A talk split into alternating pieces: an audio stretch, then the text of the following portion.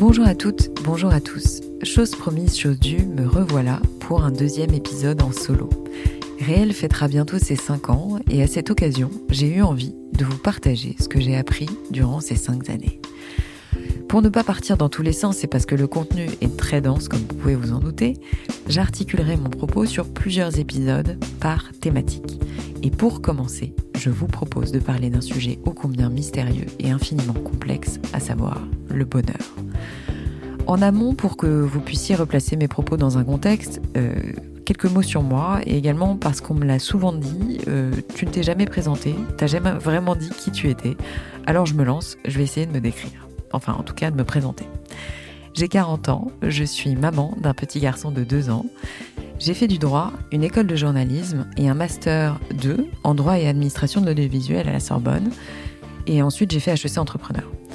J'ai travaillé en cabinet d'avocat, chez Canal+, en stratégie et en communication dans différentes structures, jusqu'à ce que je lance ma propre structure de conseil en stratégie Aujourd'hui, j'ai repris les activités de mon père depuis son décès et à ce titre, je me retrouve donc euh, présidente de deux entreprises et actionnaire de plusieurs entités.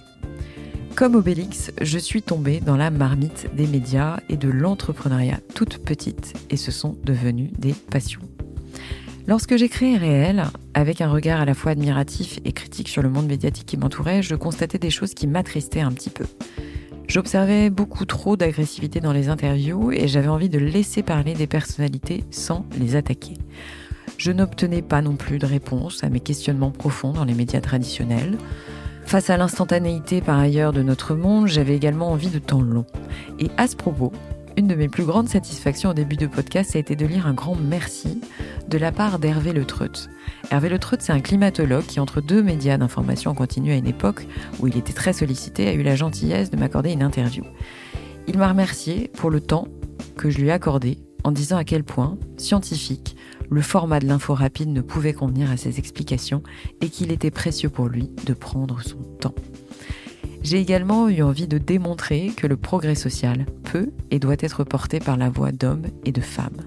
Et pour l'anecdote, dans le mot réel, le nom du podcast, le masculin est englobé par le féminin et celui-ci est au pluriel, tout un roman, me direz-vous. Last but not least, j'avais besoin à l'époque ô combien de positifs dans ma vie. Alors je suis allée le chercher auprès de mes invités pour tenter de le transmettre. Bref, avec 5 ans de recul, bien entendu, je vous remercie vous, mais également tous mes invités, parce que j'ai énormément appris de vous tous et vous toutes. J'ai finalement presque autant appris de vous que de mes invités, vous, mon audience, ma communauté. Je me suis sentie soutenue, accompagnée, et le podcast m'a permis de me faire des amis, des vrais, et ça, c'est un de mes plus beaux cadeaux. Je n'ai pas pu tous les citer, mais je sais qu'ils et elles se reconnaîtront s'ils m'écoutent, mais tous mes invités ont contribué à fabriquer ma manière d'appréhender le monde aujourd'hui. Pour démarrer, et parce que c'est le printemps, une citation. Aucun hiver ne dure éternellement, aucun printemps ne manque son arrivée. Al Borland. Autrement dit, c'est comme ça que je l'interprète en tout cas, dans la vie rien ne dure, le bon comme le moins bon, donc il faut aimer les deux. Et le printemps n'est finalement appréciable que parce que l'on a connu l'hiver. Alors j'ai essayé de structurer un peu ma pensée en plusieurs points. Bien entendu, vous l'aurez compris, ce n'est absolument pas exhaustif et tout est ouvert à discussion, fort heureusement. Alors on y va. Premier point, le bonheur est d'abord une chose relative. Je crois plus aux instants de joie, de plaisir, plus qu'au bonheur absolu 24 heures sur 24, 7 jours sur 7. Il est souvent davantage lié à l'élimination qu'à l'accumulation. Il faut se satisfaire du nécessaire, un peu d'eau fraîche et de verdure comme disait Balou, mais c'est surtout Jacques Attali qui m'a fait comprendre deux points suivants.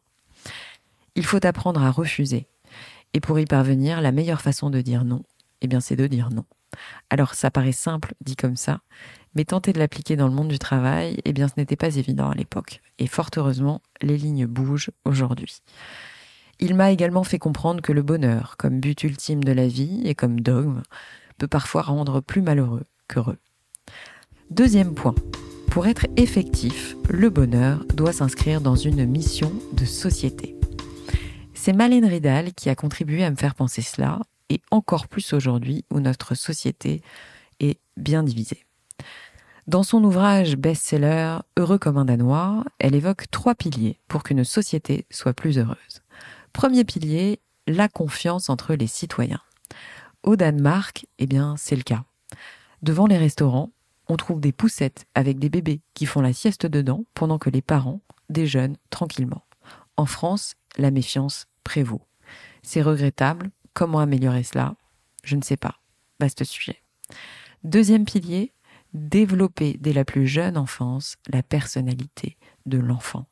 Au Danemark, on valorise la gentillesse autant qu'une facilité en mathématiques. Il n'y a pas de hiérarchie entre les matières.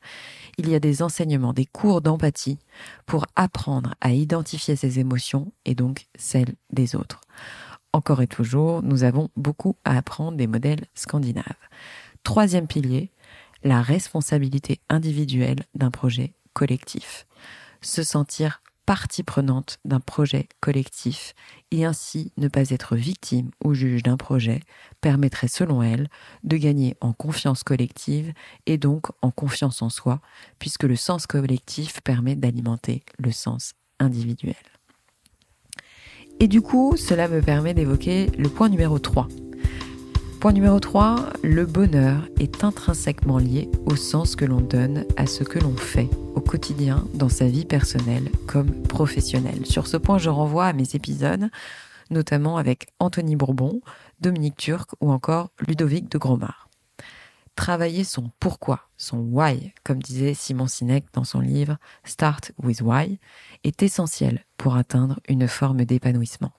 Et comme le disait Ludovic de Gromard à ce micro, la quête de sens n'est pas l'apanage des riches, bien au contraire, il est fondamental pour toute notre société.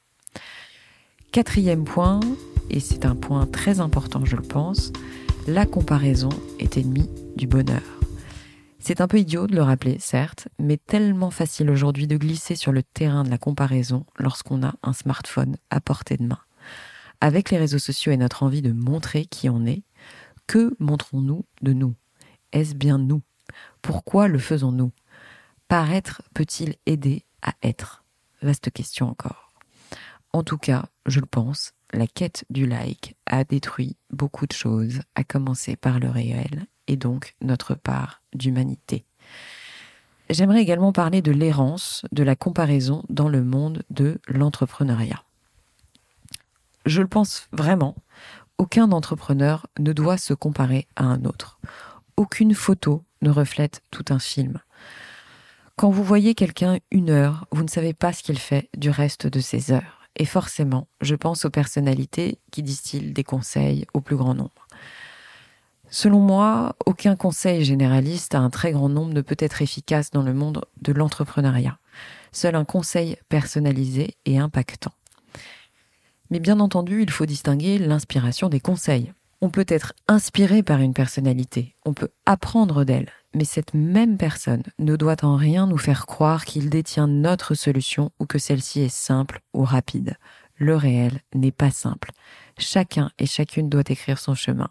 Et là, je pense à mon cher père qui me disait, par une référence biblique, je crois encore, ne demande pas ton chemin, tu risquerais de ne pas te perdre. De plus, et bien souvent, on a tendance à regarder le résultat final des success stories, sans prendre en compte toutes les épreuves qu'il a fallu pour parvenir à ce résultat. On oublie souvent que le temps ne pardonne pas ce que l'on fait sans lui, et à vouloir trop gagner en vitesse pour faire comme l'autre, on risque de se casser la gueule, et ou de passer à côté de beaucoup de choses, à commencer par l'essentiel. Le temps de l'entreprise est un temps long, il faut l'accepter, tout en restant en mouvement, malgré tout, c'est très complexe. Alors oui, on peut créer des réussites plus rapidement qu'avant, ça c'est sûr. Je le vois tous les jours. Mais je crois quand même que cela fait figure d'exception.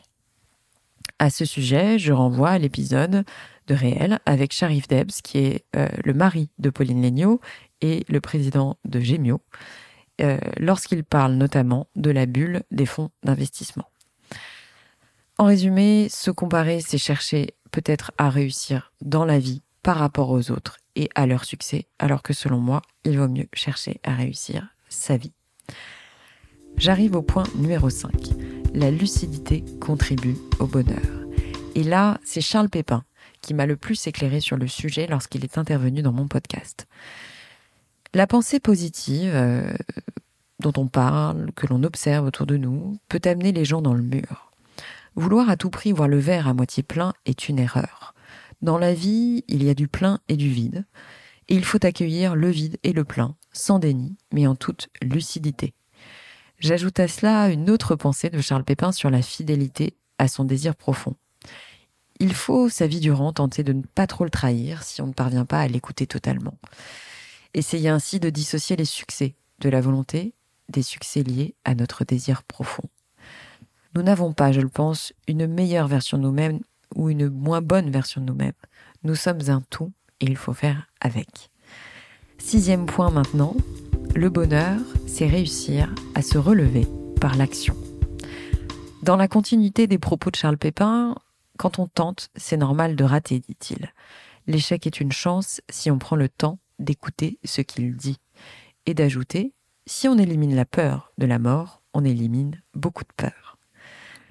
Cela m'a permis de croire que même si on a le sentiment d'être à terre à un moment de notre vie, la résilience, le fait de toujours regarder devant, même si cela paraît impossible, compliqué, difficile, permet de se créer un moteur interne qui aide à nous relever, à se relever et à dépasser les vicissitudes de l'existence. Avant-dernier point, numéro 7, l'élément le plus important sur notre bonheur, la qualité de nos relations. Malène Ridal m'a rappelé l'étude menée par Harvard sur plusieurs dizaines d'années. Mais c'est aussi Frédéric Lenoir qui m'a appris sur ce point, qui se décrit comme un citoyen du monde et être humain essayant de grandir en humanité. Selon lui, si on s'intéresse aux individus, on s'intéresse à la planète. Avoir une meilleure relation avec la planète, c'est avoir une meilleure relation avec les autres. J'ai 40 ans aujourd'hui et je pense souvent à ce que Frédéric Lenoir m'a dit, puisque c'est à cet âge-là, à 40 ans, qu'il a acquis une stabilité émotionnelle, ou 45 ans je crois. Il a acquis une stabilité émotionnelle. J'adore ce terme, stabilité émotionnelle. Je le préfère au terme du bonheur. Stabilité émotionnelle, dit-il, lui permettant de prendre de la distance par rapport aux choses. Et ça, je dois le dire, c'est une de mes plus grandes leçons sur ces cinq dernières années. Pour conclure cet épisode, j'aimerais vous parler maintenant d'une femme, de Nathalie Rosborski. Nous nous sommes rencontrés dans nos vies professionnelles. J'ai rarement eu la chance de travailler avec une femme aussi rayonnante, performante, à l'écoute et motivante. Un vrai booster, un rayon de soleil visionnaire, passionnée et engagée. Elle a passé 14 ans au sein du cabinet de conseil en innovation et création Nelly Rodi, où elle a finalement été directrice générale déléguée. En 2021, elle est devenue la toute première directrice marque et RSE de Maison du Monde, avec pour mission d'ancrer l'enseigne dans une dynamique de croissance verte.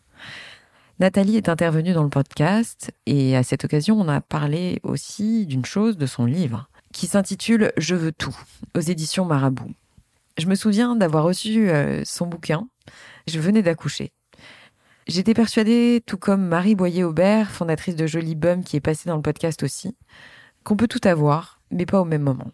Et sans avoir lu son livre, je me souviens de lui avoir envoyé un texto sur la couverture en lui disant mais non, pas toi Nathalie, pas un unième livre qui peut alimenter les injonctions euh, faites aux femmes et euh, les, leur dire qu'il faut tout au même moment et les amener à se comparer les unes aux autres dans un schéma de compétition ultra masculin. Et elle m'a répondu mais pas du tout, tu te trompes, c'est tout le contraire, au contraire, lis-le et rappelle-moi après. Alors je me rappelle également d'un déjeuner avec Nathalie pour fêter sa nomination à Maison du Monde. Je tenais à l'inviter pour la féliciter. Et en plein milieu du déjeuner, elle m'a dit quelque chose qui m'a heurté et qui m'a fait beaucoup réfléchir. Estelle, je vais bientôt avoir 40 ans. Si je prenais pas ce virage, je ne le prenais jamais. On est des femmes, toi et moi. On n'a pas le droit de laisser filer le temps. Et alors là, j'ai eu comme un coup de semonce sur la tête, puisque je me suis dit qu'il y avait une grande injustice entre les hommes et les femmes dans leur carrière professionnelle et qu'elle était encore énormément présente. Quelques mois à peine après notre déjeuner, Nathalie est morte d'une maladie le 8 novembre 2022 à 38 ans. Elle laisse derrière elle ses deux jeunes enfants et son époux. Je pense souvent à eux, je pense souvent à elle. Et elle laisse également maintenant, je l'espère, de l'espoir, des désirs, mais surtout des questionnements sur ce que nous devons encore faire pour le bonheur des femmes. Nathalie, merci car tu as contribué au mien. Et finalement, mon plus grand enseignement sur le bonheur en 50 podcasts, c'est, je crois, une jolie définition, selon laquelle le bonheur, c'est contribuer à celui des autres. Alors j'espère que vous aurez eu plaisir à écouter cet épisode. Je vous embrasse et vous dis à bientôt.